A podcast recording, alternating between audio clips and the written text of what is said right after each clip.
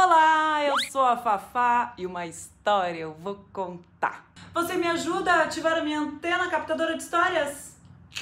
Muito bem, então vamos lá. Um, dois, três e já! A antena que pro céu aponta, capte uma história que a Fafá conta.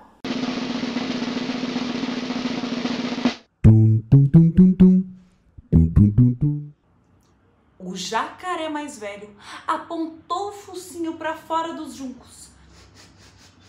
Farejou a água e se jogou de barriga no rio, enquanto seus companheiros tiravam uma soneca na margem. Sem dúvida nenhuma, este é o melhor lugar para um jacaré, disse o jacaré mais velho, deixando-se levar pelas águas. De repente, vindo do meio do mato, ouviram-se passos pesados. Um homem, vestindo um terno laranja, abria caminho por entre os juncos. Boa tarde, senhor jacaré, disse o homem do terno laranja. Tarde? O que o traz até aqui? Respondeu o jacaré mais velho. Venho comunicar-lhe que o senhor e seus amigos devem ir embora daqui, senhor jacaré, pois hoje mesmo, de manhã, eu comprei este rio, como pode ver aqui. Esse papel não me diz nada de nada, senhor do terno laranja. Nós, jacarés, não sabemos ler. Eu leio, senhor jacaré. Aqui diz, por meio deste contrato, fica acordado que a partir deste exato momento, o homem do terno laranja é o novo proprietário do rio onde vivem os jacarés.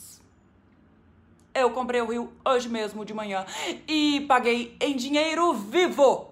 De forma que, como se sabe, o senhor e seus amigos precisam ir embora. Dinheiro vivo?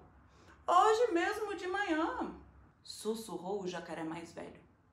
Como prova, senhor jacaré, na imobiliária onde eu comprei o rio, me forneceram uma amostra de água nesta garrafinha tirada deste exato local hoje mesmo de manhã.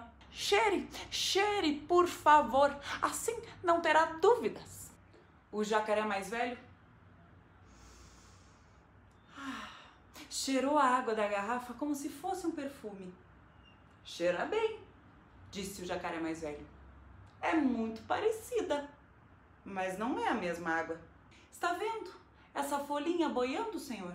O que o senhor comprou é apenas uma porção de água que se foi com o rio hoje mesmo de manhã, como essa folha, que está indo embora com a água que a empurra como água que está indo embora da sua garrafinha, senhor do terno laranja. Como eu disse anteriormente, senhor jacaré, eu paguei uma boa quantia em dinheiro, em dinheiro vivo! Interrompeu o jacaré mais velho.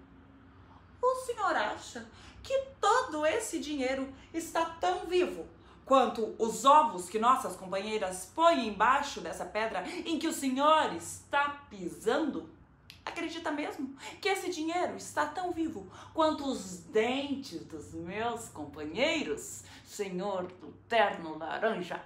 Os jacarés rugiram e deram uma rabada na água, todos ao mesmo tempo. O estrondo e o aguaceiro convenceram o homem do terno laranja de que não havia mais nada a fazer ali.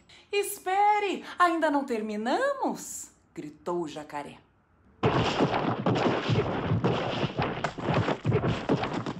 Pouco depois, o jacaré mais velho voltou à margem, segurando o contrato. Farejou água e se jogou de barriga no rio.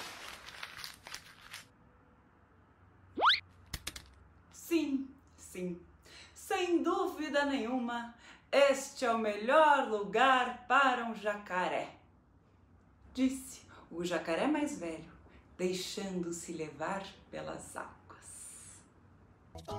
O que você acha que aconteceu com o homem do terno laranja no final dessa história? Você acha que o final foi justo? Conta aqui nos comentários para mim. Essa é a história do livro O Rio dos Jacarés, de Gustavo Roldán, um escritor argentino que hoje em dia mora em Barcelona. Foi publicado aqui no Brasil pela Boitatá, um selo da editora Boitempo. No final do livro, tem várias questões levantadas para fazer um debate e trazer reflexão a respeito dessa história. É bem bacana para trabalhar em sala de aula, por exemplo. E agora um super obrigada a Sheridan Fortes Avelino, apoiadora aqui do canal Fafá Conta. Em apoia.se barra Fafaconta, você pode saber como colaborar para a manutenção e continuidade desse meu trabalho aqui no YouTube. E os beijos de hoje vão para Sofia, para Luísa e para Flávia, minha xará. Claro, para você também.